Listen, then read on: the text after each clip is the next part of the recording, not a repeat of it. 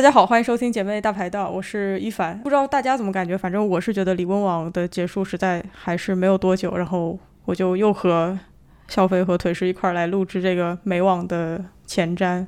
然后我想一个原因可能是因为在上一个大满贯结束跟这个开始之间，在北美印地赛季其实发生了不少值得关注的事情。那我们就先从这个部分开始聊一下，然后再。呃，来聊一下美网的签表，但是一个原因是因为我们现在录制的时间是八月二十六号周六晚上，资格赛还没有完全结束，所以对于这个签表的预测可能还会有些变动啊，只能是一个阶段性的信息。然后最后我们来说一下最近还是挺丰富的一个场外的新闻。OK，我我先挑我想说的吧，就是我们先说一下这个辛辛那提拿了冠军的高夫。就我对他比较审审视一些。这次高夫打败这个穆霍瓦拿冠军，你们看直播吗？没有，我只看了那个 highlight。对，我也看了 highlight。就意外嘛，因为很长时间他们其实都是瞄着可以拿大满贯的这个目标去的。拿到这个成绩当然也很好，但是可能对于他的团队来讲还是挺晚的。辛辛那提的这个手气能不能带到带到美网？我是觉得出名要趁早。高夫他出名还是相对来说比较早，十六岁。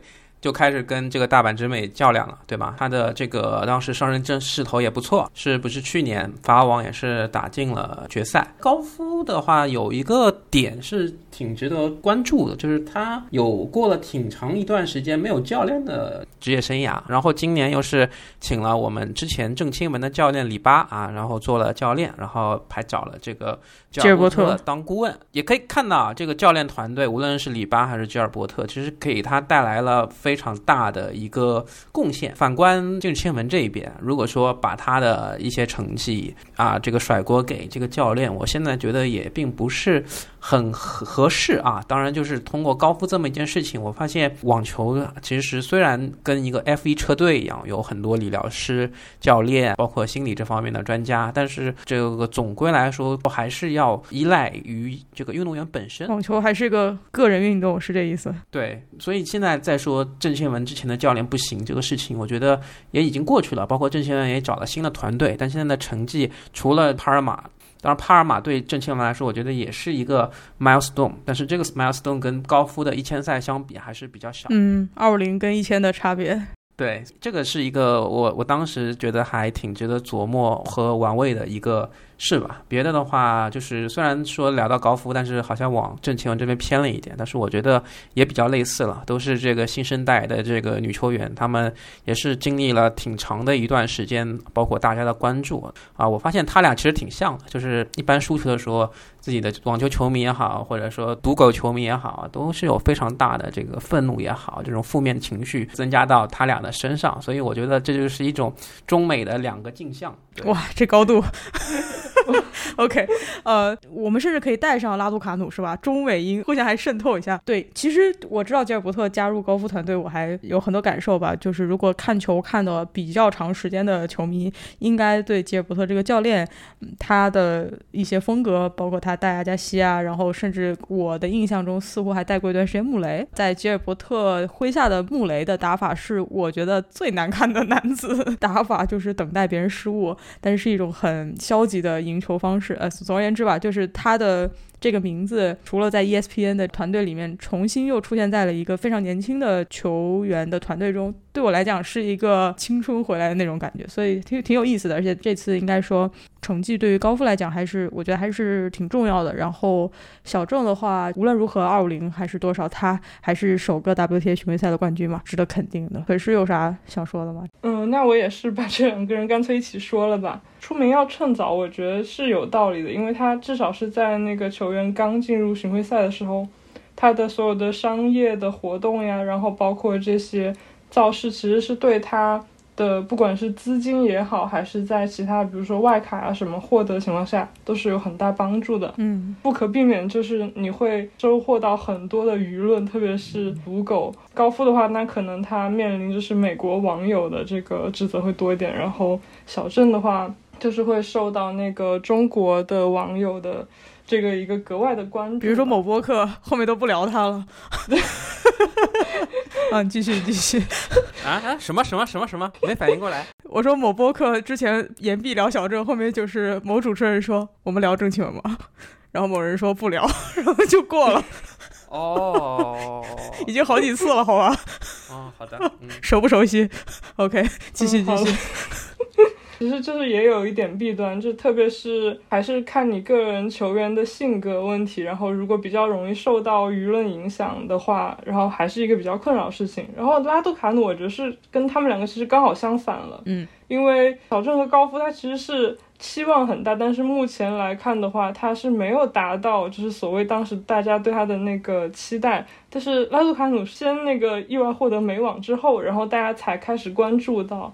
可能对他个人而言，他的压力就会小一些吧。但不论如何，保证即使是即使是二五零，对他个人而言也是一个很大的突破了。就比如说，我们的朋友至今也没有拿过就是高于二五零的 巡回赛今天的。每期如如如鲁数来的有点太早了一些，成为了本期节目出场的第一位男子球员。因 为我觉得高夫除了拿到这个冠军啊，他这个四强啊半决赛赢了斯瓦泰克，赢了伊嘎，这个来说是非常重要的，因为嗯可以看到这一站小郑他。这个十六进八的比赛当中，也是这个面对伊嘎，然后在第一盘啊赢了下了之后呢，啊贡献了两个这个油条的比分。当然，我觉得第一盘给伊嘎也是造成了挺大的一些麻烦的。我我也是看了这个 highlight 啊，但是我觉得跟后面这个高夫比，怎么说呢？一个欲抑先扬，一个欲扬先抑，对吧？那反正就是这么一个此消彼长的过程啊。那我觉得这个比赛对高夫来说，那捅破了伊嘎这个窗户纸啊。这个之前面对伊嘎基本上就没得打，但是现在能够赢下来，对于他的这个自信心的这个建立啊，嗯至少说我赢过这个人，跟我从没赢过啊，那这个是呃心理上面就完全就不处了。这虽然只赢了一次啊，这个呃还是输多赢少，但是我觉得这也很关键了，对吧？嗯这个，所以我觉得小郑，呃，除了我们说的这个二五零确实有信心之外啊，如果这一战假如他能够赢了伊嘎，即使最终他没有拿到决赛啊，我觉得这个含金量可能都不也会是个好事儿一个奖杯。对的，是的，我之所以把拉杜卡努拉进来说，是因为我不知道，就是上一次伊森在群里面说那个 IMG 的经纪人，之前沙瓦里纳的经纪人，然后现在在签。拉杜卡努的这个经纪人的那一期节目，你们有没有有没有听？他在里面就回答了一个问题嘛，主持人就问他说：“一样，英国的网友就像美国的网友，就像中国的网友一样，对于年轻的球员这这个成绩迟迟不出来，其实也有很多的过于心急的一些批评。当然，这些批评最终也会上升到这个球员的性格啊、他的父母啊、他的新旧团队等等。他就问他说：“为什么拉杜卡努的这个教练这么的不稳定呢？他的不稳定有没有导致了最终的他的这个伤病、他的成绩、他的状态等等？”然后这个经纪人的回答是说。呃，首先，IMG 专专业的，然后我我们要帮助球员实现他们想实现的事情。在这个前提下，拉杜卡努的父母似乎是就习惯于他的每一任教练的时间就不长，他们在过往的做法中就是习惯于每一个教练待三个月、待半年或者待一个比较短的时间。这个做法，呃，有没有效？理论上已经被他比较早拿到的大满贯验证了，是可以的。这个做法好不好、合不合理，呃，不是由他们来判断，但他他觉得是可以接受的，所以他就维持了这点。就我不知道你们怎么 怎么理解这个事情，就因为我们说小郑说高夫都不可避免的聊到了这个教练就是有一团队的问题。个路径依赖了。你看拉杜卡努，他的商业价值其实是大于高夫的。是的，是的我，们抛开这些这这二零二三年的商业收入，拉杜卡努他是排在这个女女子第一的，他的比赛收入嗯只有这个零点三 million 三十万美一美金的一个比赛收入，嗯但是他有一千五百万的一个一个商业的一个收入。高夫他的这个比赛收入是三百二十万美美金，然后他的这个商业代言这方面的收入是一千两百万美金，也还不错啦。但是你可以看到，这个拉杜卡努他基本上就是这种纯商业性的收入，基本上都 cover 掉了高夫的他的这个比赛加商业收入。WTA 无论我们说他今年其实出现了很多的问题，包括他的这个年终总决赛都没没定这样的事儿那样的事儿，但是在整个女子运动来讲，WTA 包括这个体系还是能够让女子的网球运动员，尤其是中上级别的网球运动员赚更多的钱。目前可能在女子足球这个世界杯啊等等这样的环境下，可能大家会更多关注收入的事儿。但 anyway，我们先说回就是。呃，这个赛季的这个就网球本球的问题，除了就是高夫、小郑，呃这一波之外，稍微提一下，就是说呃高夫的这个决赛对手幕后啊，也现在也是进入前十了。他其实也是一个就是年轻的时候也是个没有潜力的运动员，然后但是也是因为伤病的问题，一直都不是特别的呃能够出来。今年的赛季初的时候还是一百五十位之外，现在是八月，等于去年的加西亚之类吧，就是火速上升的这么一个一个球员。希望他在美网也能够有一个好的好的发挥吧。然后我们就说一下辛纳大师。辛纳大师，这是蒙特利尔的事了。就他的对手普遍意义上不是很强啊。这辛辛那提的话，我觉得这个冠军含金量会更高一些。我那我也辱辱一下我们的朋友吧。我相相比于我们的朋友三过家门而不入，我们的这个辛纳辛大师他是这个事不过三啊，然后三次打打入这个。大师赛的决赛，终于啊，在博尔卡奇和阿尔卡拉斯啊这个两个迈阿密啊这个惜败之后，在蒙特利尔加拿大啊，没想到成为了他的这个应许之地啊，成功加冕啊，非常恭喜，我也很开心。反正一路上就是贝雷，然后穆雷应该是轮空了吧，然后莫菲尔斯、保罗、德米纳尔应该大概就这样。对，德米纳尔还是比较可惜的啊，连续两周都进了决赛，但是都还挺遗憾的。对，而且。这俩也是听过我上期发球上网的朋友也都啊，这个知道了这个嘉宾啊，说他这个他俩还组了个双打，虽然首轮就就就没了啊，但是也看得出来他们两个人关系还是不错的。对，然后啊，好像这个这这方面又稍稍微打击到我们西西，对吧？那。这这次西西在我的这个签表里面，我觉得也是大概率比较早的出出局啊。但是相比于他去年那个什么球线事故首轮出局之外，我这次我觉得第一轮不可能就就再冷门了吧？如果他这次再冷门的话，那我那我就脱粉。无语。我我我我那我就去断发，好吧？我我我去剪头发。OK，他如果首轮出局，我剪头发，削发明志了。OK，天哪，期待了。腿是今天就给西西发发那个 DM，从今天就开始。不是，而且你们有看吗？就是说什么七夕节不是就是这这周吗？然后他们就说你们印象最深刻的网坛 CP，我操，都很多都是很不妙，都是 CC 多傻，要要么是梅西组合，对，就是很难在一个 CP 的场域，你发现它既有这个。男女的异性，又有男男又有男女，男男哎，是西西还是还是不奇怪了？OK OK，他的这个感情就就歪了，就祝福吧啊，好好。然后除了德约阿卡决赛之外，还有什么比赛或者什么球员我们要说一下？我看了胡尔卡奇跟这个阿尔卡拉斯，我觉得胡尔卡奇他如果能够解决呃他的一个问题的话，他打印迪会非常厉害啊。但是我我不知道他短时间内能不能调整出来。就是他的抢七的这个原因是什么呢？呃，心理，我觉得是心理问题。就是他的这个技术啊，虽然可能有些短板啊，但是我觉得在抢七的时候，他的这个不像他自己的发球局，他有那么强的一个掌控力。你可以看到，在硬地上你要破胡尔卡奇的发球局是挺难的，但是面对这个更高水平的球员的时候，胡尔卡奇要破对方想破阿尔卡拉的发球局也很困难。啊，这听起来像是个废话，但是但是你看过，就是库尔卡奇经常有拿到一些破发点，但是他没有办法兑现，在一些关键分的处理上面，包括在抢七的当中，我会就感觉到他的可能是自己的信心，还是对于和旗鼓相当或者说比他稍微高一些对手的这个没有没有那一种孤注一掷的啊呃啊不对，这个孤注一掷现在变成了一种缅北诈诈骗的电影，破釜沉舟的这种决心，包括胡大师他相识球的时候，他不是一个特别能磨的一个人，那这。当然也是个缺点，但我觉得在硬地场上这个问题不大，所以我觉得胡大师啊，至少在美网的这签表里面，我觉得他在我的签表里面是是可以走到十六强甚至八强。OK，好的好的。腿师有什么其他的比赛或者球员要说一下吗？那我也先提一下辛纳吧。首先是恭喜他拿到蒙特利尔的就是大师，但是我这一次对美网的预测的话，并没有特别看好他。嗯，就是。一个也是他刚拿完大师之后，然后转战辛辛那提的时候的首轮出局。不是你不是上次发表了一个那个热身赛和大满贯之间的一种玄学的逻辑关系？对对对，然后当然就是从那个辛辛那提那一周的种子出局情况来，他不能算是特例，就因为那周实在是有太多人出局。但是我觉得还是可以暴露出来是他的一个体能的问题吧。不不不不不，我不认可。我你等等我等，你等腿是把话讲完，腿是你继续说。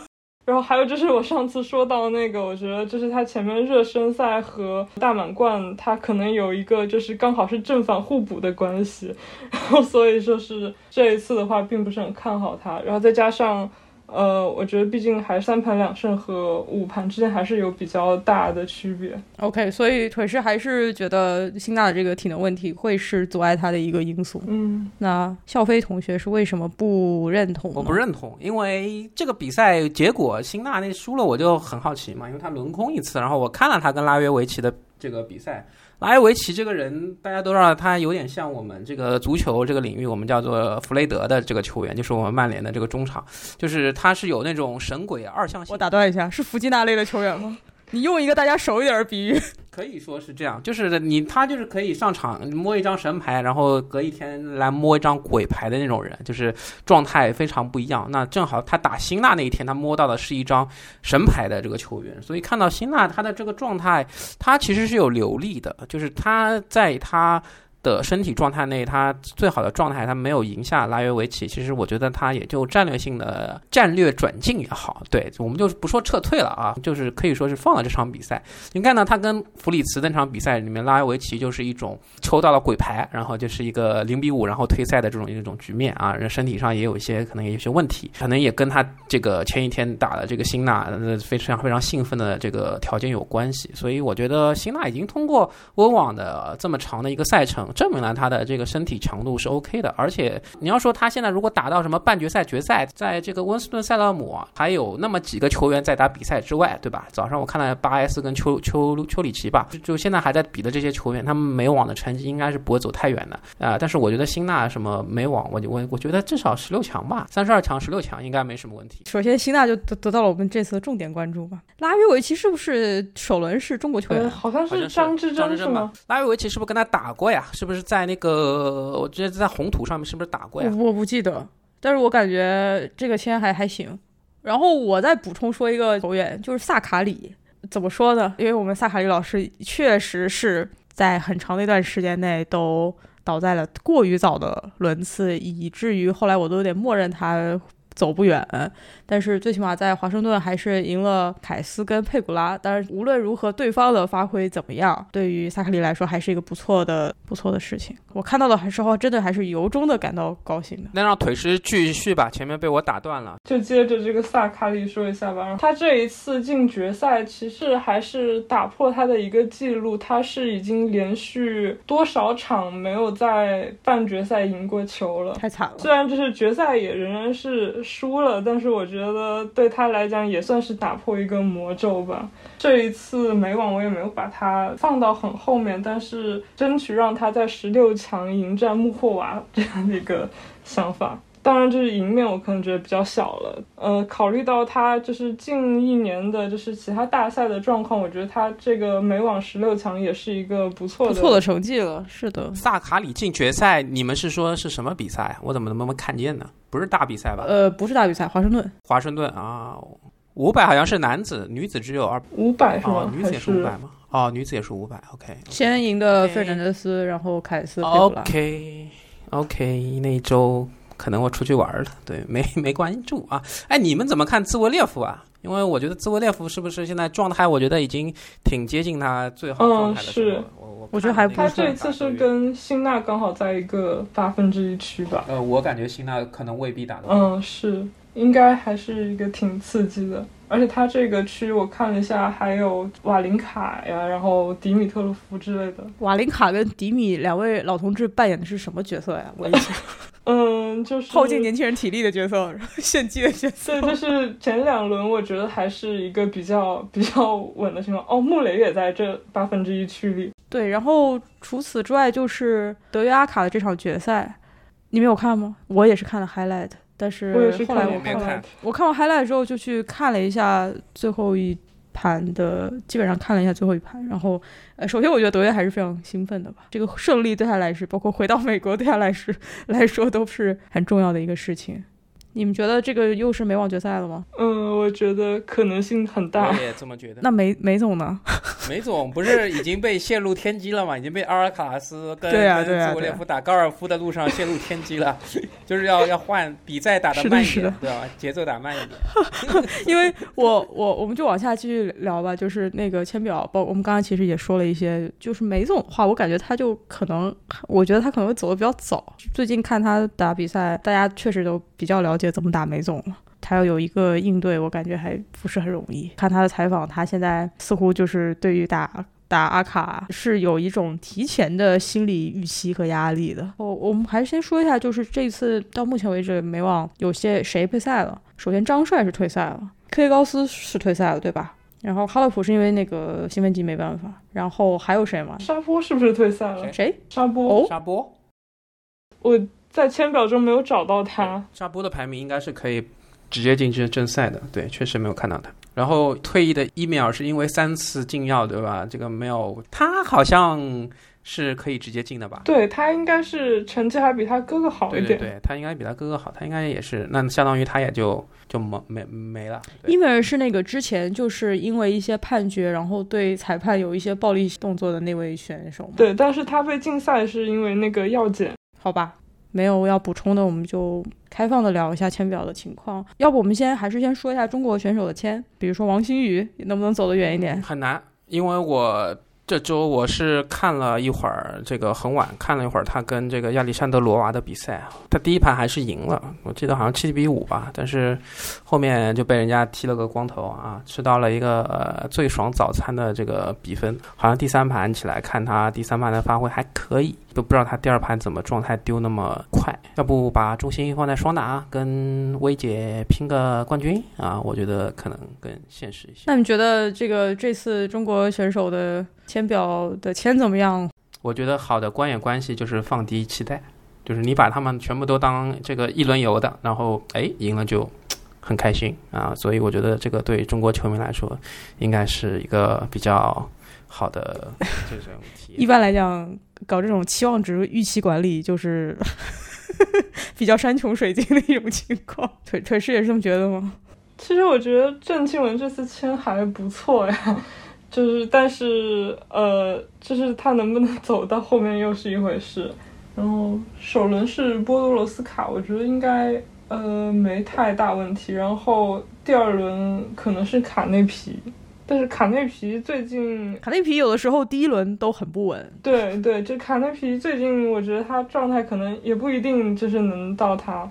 然后第三轮就是可能会是克莱奇科娃，但是我觉得克莱奇科娃可能也不一定到第三轮，然后所以就这些人都沉迷，潜在可能会有一些精彩的对决，但是也可能最后就可能就看到什么两个资格赛选手在在打第三轮了。说到这个签表，我看到一个比较有意思的，就是我们就书接上文聊一下一个玄学的选择，就是安德烈娃似乎是一个第二轮高夫的、第二轮高夫的情况。嗯，哦嗯，安德烈娃赔率很高啊，腿师但是在我发现他赔率很高，然后又看到了他这个打高夫的这个签表之后，我现在对他是没有什么指望的了。这么脆弱吗？这些粉丝真是扣不住。不是，主要是他这之前应该是打了一战印地的二五零，然后也是比较早出局了，然后就是输给谢里夫，然后这让我觉得就是还是降低期待值比较好。那你们来说一说，就是有没有一些选手，你觉得你对他的期待确实就还可以呢？除了这种出于保护的降低期待或者怎么样，有没有选手就是你们格外看好，有可能会比如说实现他自己意义上的突破，他不一定要非要去到决赛。那我觉得佩古拉可以努努力进个四强吧。我比较期待许余修，嗯，因为他资格赛相比我们国家的，哎，好像都是我们国家的商俊成之外啊，他们他这个杀出来了。之前我也介绍过啊，他是跟这个吴一丙一起搭档啊，双打，在一七年的这个美网啊拿到青少年组冠军的这么一个球员啊，这一次啊进了正赛，啊所以我觉得啊、他的发挥我还是挺期待的，包括。前面讲到了这个我们大英的这个新秀啊，这个德雷伯啊，我哦，他对呃，伤好了已经有一年的时间没有他的声音了。对，但我觉得德雷伯在我印象里面打印地是他比较有优势能发挥的一个一个地方。曼纳里诺啊，我们的这个马娘娘啊，因为可能她最近这个曝光度在微博上面被一些大 V 的这个曝光度比较高啊，所以我觉得她她的这种为啥发生了发生了什么？比较劳模嘛，就打的比赛比较多一点，然后经常就是这种牛皮糖的打法，能够淘汰一些排名更靠前的一些人，然后而而且她的这个衣服又是自选的，对吧？她每天的 OOTD 可能都不一样啊，她不是这种被赞助的球员，所以她的话题性也很多，哎，又就感觉不是那么社畜的这个网球打工人，就可能在当下的这个话语语语境下啊，就有了更多的这个话题性。完了，我们的朋友这样的人设都要在互联网上被抢走了。对对，既然说到我们的朋友，我们的朋友能够达到什么层面呀？朋友，没有啊我觉得应该是首轮，首轮他不至于出局，但是第二轮的话，我感觉可能有可能就差不多了，你是觉得是张之臻会赢我们的朋友吗？不好说，哎，不好说。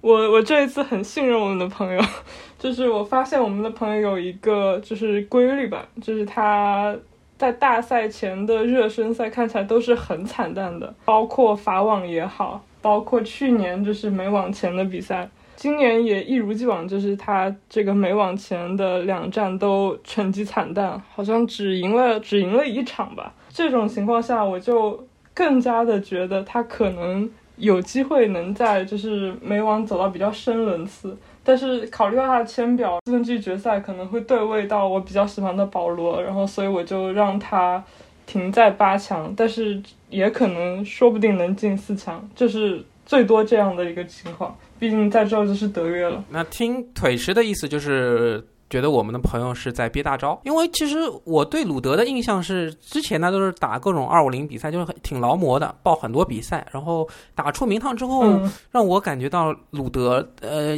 就跟我之前对他这种劳模的形象就是，呃，反差非常大，就感觉他好像有点像那种。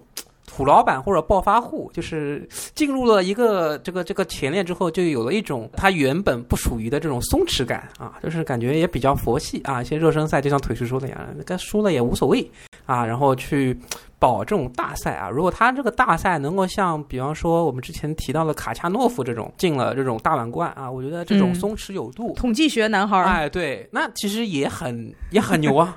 就是你，你可以说我二五零就嗯没有就没有拿过超过二五零的比赛，但是我大满贯成绩牛，然后我每年都能进前八，啊然后打年年终，我觉得这个活法也也很不错。其实这这个挺牛的，提就是提前拍打那个德约纳达尔那个这个效率网球的这个 这个思路，对啊，只打大赛，只拿关键分。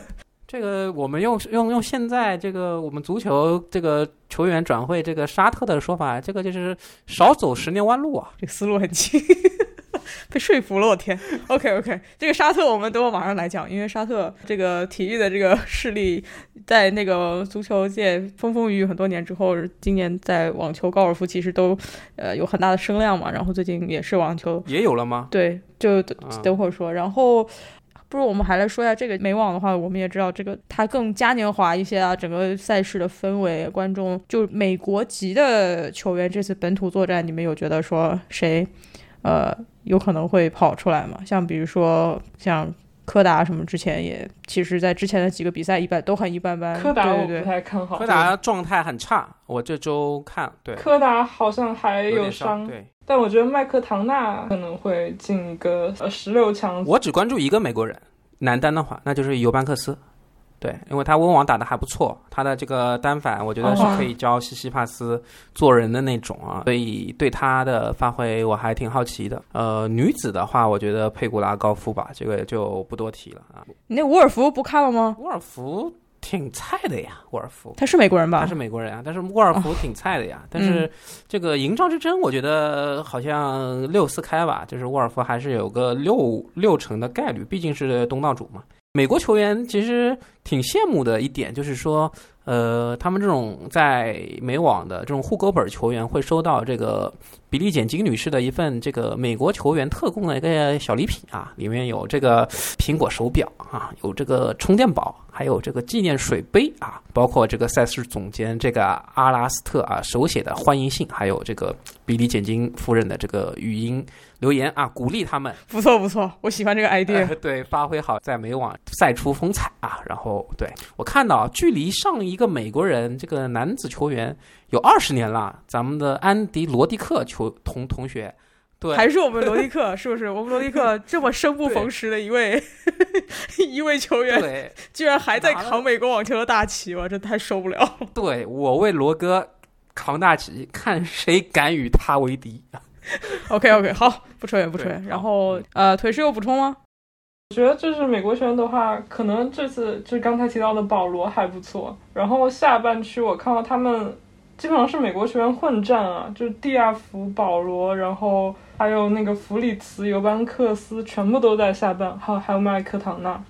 可能除了麦克唐纳不太走运，他可能会对位到德约之外，其他几个八分之一区的球员，我觉得机会还是挺大的。腿师怎么看菲斯呢？觉得这一次会走得远吗？嗯，菲斯确实是我个人非常喜欢的一个，嗯，也非常看好的一个选手。但是这一给次，我们两个，我们两个轮番给你机会，把你的那个心头爱都说一下。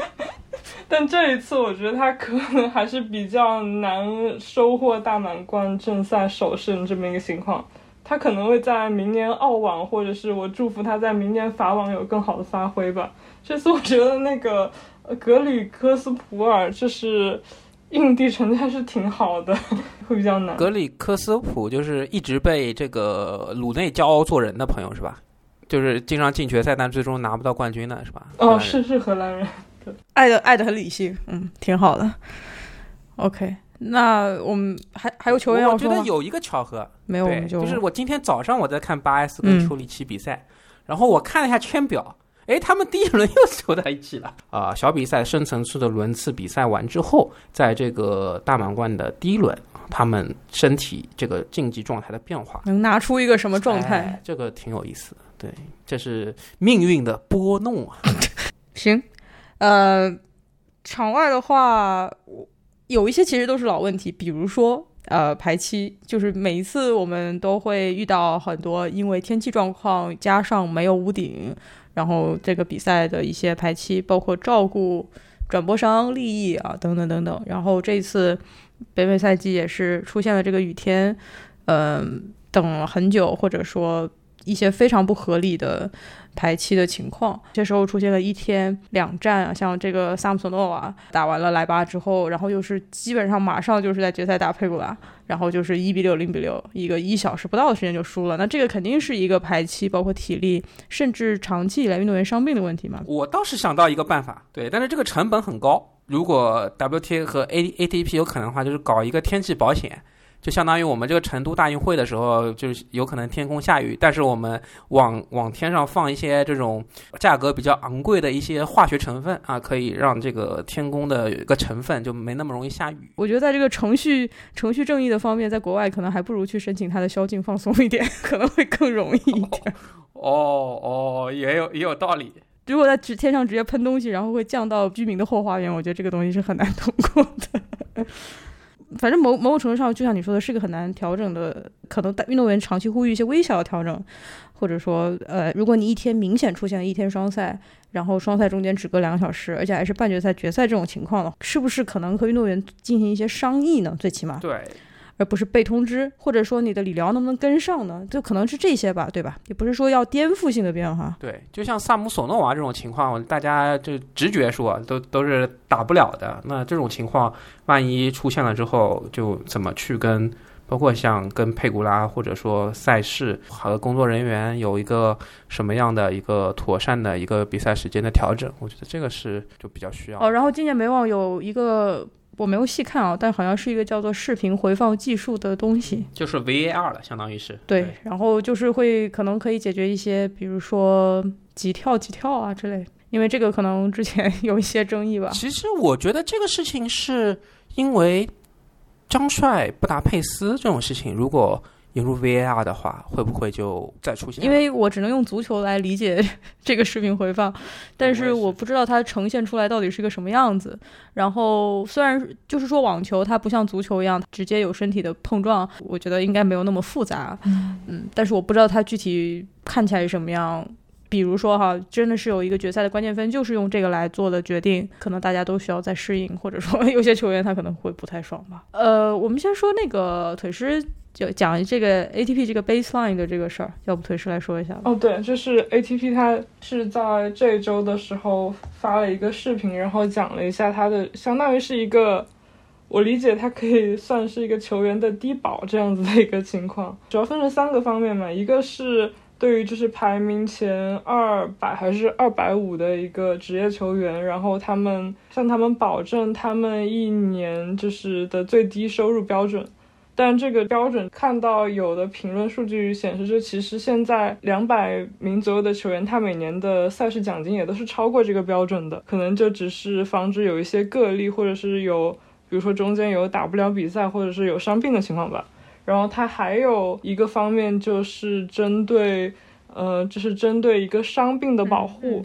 然后这个我觉得其实是比较重要的，不管是高排位的球员也好，还是后面的球员，他其实因为伤病退出。基本就是一两个月这么一个长情况，他在回到巡回赛的时候要找状态什么的，然后一切都会比较难。这个时候他如果没有办法支付自己的团队的话，就会陷入一个就是很难再付出，就回到他原本的竞技水平的情况。然后还有一个是对于新星的一个发掘，就是会嗯给到一些比较有潜力的新星，在他们就是在巡回赛也好，或者在挑战赛上。会有一个支持，然后对于这个举措的话，我也有看一些官网评论，然后大部分人还是觉得是一个比较好的方式吧，它可以保障至少是能在我们视线范围内看到这些球员的一个情况，但是也有人担心，就是比起这些可能两百大的球员，然后更需要的是那些打希望赛的呀，打挑战赛的，可能就是五百名、六百名的，甚至是就是没有。排位的这样的球员的一个情况，这当然这个可能也比较难解决，因为他如果没有出现在你的视线范围内的话，你可能根本也不知道，也就比较难帮到他。就总体来讲，我觉得还是一个比较好的运动员还是自由职业者，某种程度上来讲，嗯，是的。我还看那个 ATP 今年有就是在一千赛的第二周新增一个，就是某我不知道这个级别怎么算，就是挑战赛，好像他们的想法就是说，如果说大家都是用两周两周来。计划自己的比赛日程的话，呃，对于一些运动员来讲，他比如说比较早出局之后，他就必须得再等一个比较长的时间才能再打到比赛。嗯，是。然后等于就是在这种呃高级别比赛第二周设一个级别比较低的挑战赛，能够让一些球员能够打到更多的比赛。是的，而且其实如果从拿分的角度来说，你拿一个最高级别的挑战赛冠军一二五 K 的。Challenger 的冠军的话，其实跟你像张志臻之前打到汉堡五百赛的四强拿到分其实差不多的，奖金也是差不多。嗯，是对这个其实就是我觉得还是挺好的。这个就不知道 WTA 之后会不会也这样做就是了。今年这个美网比较特别的一个点，包括呃刚刚小飞说这个比例减轻礼品啊，包括这个美网已经办了一段时间的这个 WTA 建立五十周年，或者说就是所谓。在美网首次实现的这个男女最起码大满贯的奖金平等这个事情，equal price 的这个五十周年，今年这么一个特别的年份吧。然后这个五这周年纪念日也是今年美国网球公开赛的一个主题，反正会有很多的活动啊什么。但是对 WTA 本身来讲，今年的一些情况，呃，也并不是特别的乐观。首先就是有传言说 WTA 的年终总决赛会在沙特。办，然后现在宣布的是那个，就是年轻一点的 next generation 的那个中文是啥呀？小年中或者新生代，对，那个那个就是已经宣布了在沙特办。对我来讲的话呢，其实这个东西很很自然吧，因为当时做网球还是费德勒在扛这个网球的 推广全球推广任务的时候，其实就是瞄的中东和东亚，然后就是呃沙特那块儿跟上海，所以其实这个是网球推广一直以来的脉络，也是就是网球走出这个欧美中心去开辟新战场的一个非常我觉得非常直观的选择。但是目前的这个环境啊。嗯，就是当你去选择资本的来源的时候，会有一些其他的考虑。所以一直以来，像穆雷啊等等，比较明确的表示不会去沙特打球，也一直拒绝了在沙特的一些表演赛。但是像现在阿卡就是说他会去参加比赛，就是等于是这么一个情况了。呃，目前来讲，在高尔夫的世界里面也出现了一些分歧，然后在网球的世界里面也在有出现这样的情况。对我来讲就很正常了，我觉得这个就是一个背景知识、背景信息。就你俩对这种事儿有什么特别的看法吗？还是就说就是保障运动员就行了？我觉得建议大家看姜文导演的一部电影叫《一步之遥》，就能够看出一个母题，就是一个 new money 怎么想要融入进 old money 的一个一个场景吧。呃，如果能够像贾巴尔这种球员在穆穆斯林的这个族群里面有一个影响力的这个女性球员，我觉得也是非常有这个进步意义的。首先，我觉得不是件坏事儿。像穆雷这样的绝爷嘛，所以他有他的这个自持啊，我也表示理解啊。但是我觉得可以是打开的更多一些。对这个的话。我今天其实看到了一些女球员对于这个事情，就是 WTA 年终事情的采访吧。但大部分人的话，首先都会说，因为还没有宣布，所以只能是一个推测，然后还是要等到 WTA 到时候官宣了之后，才能做一个评判。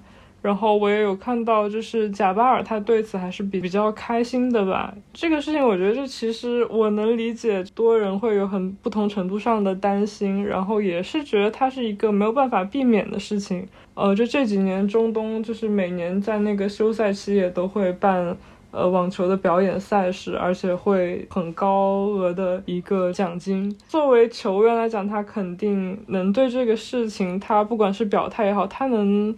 呃，影响的概率是影响的部分是非常小、非常低的。然后，大部分球员其实也没有到穆雷的，就是这个程度。大部分的年轻球员其实还是不太能到这个状态的。包括 WTA 现在在一个比较困难的阶段，是因为长期以来 WTA 都比较依赖于中国的支持吧？你因为某一些原因来退出中国，又因为一些原因来加入沙特，对于可能一些舆论来讲。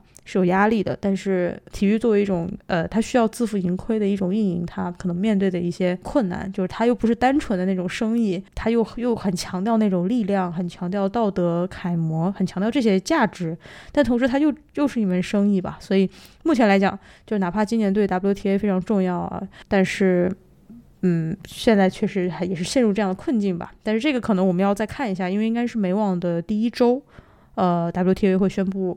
理论上啊，据说是会宣布年终在哪儿办。对我补充两点，一一点就是有可能有些朋友会比较可惜，就如果是德尔波特罗球迷的话，就是因为啊，这个阿根廷在足男足啊这个拿到世界杯之后，德尔波特罗曾说过会考虑复出打今年的美网，但是啊，因为他的身体也没能跟上啊，就比较遗憾吧。当然，如果他身体能接受的话，我相信美网应该会给一张外卡的。另外一点呢，我觉得是可以跟大家关注一下。呃，我们的杨昭轩和詹永然的一个女双的一个组合啊，也是王馨予和谢淑薇之外的一个这个呃海峡组合。本来双打就可能关注度不高，所以我觉得可以关注一下啊，或者这个关注不嗯，可能不是看比赛，或者看个比分也行。行，那大概就是这样。接下来一段时间还是挺。多跟球赛相关的事儿。美网结束后，呃，就是中国的比赛就会，虽然说有很多也是悬而不决，我也不是特别了解啊。我反正我接下来是买了中网跟上海大师的票。呃，珠海哎哎，有人去吗？你不是珠海放弃了吗？我没去啊。我问你们去吗？呃，我也不去，我应该只会去上海。哎。成都不是也有吗？你你不去吗？可是不在成都啊。对，我现在在杭州了。已经不在成都了啊。杭州亚运会呢？亚运会没有买到票吧？然后打算抢一下其他项目的。反正就是国内有些球赛了，然后如果呃我要是去看的话，大概就也能录一录节目吧。但是这个可能是后一个月的事儿了。对，然后美网的这个转播是不在爱奇艺是吗？呃，不对，爱奇艺好像也有，然后但是咪咕好像是也买了。我们从来没有接到这方面的商单，但是希望大家能看球，所以就会提醒大家一下。其他没什么了，就是美网经常是最很多变数啊，然后有很多新人啊或者有意思的一个比赛，就希望这次也能好看一些吧。到时候再来看这个辛纳跟鲁德有没有到底负了谁。OK，好，这期我们就录到这儿，先这样喽。好，拜拜。嗯，拜拜拜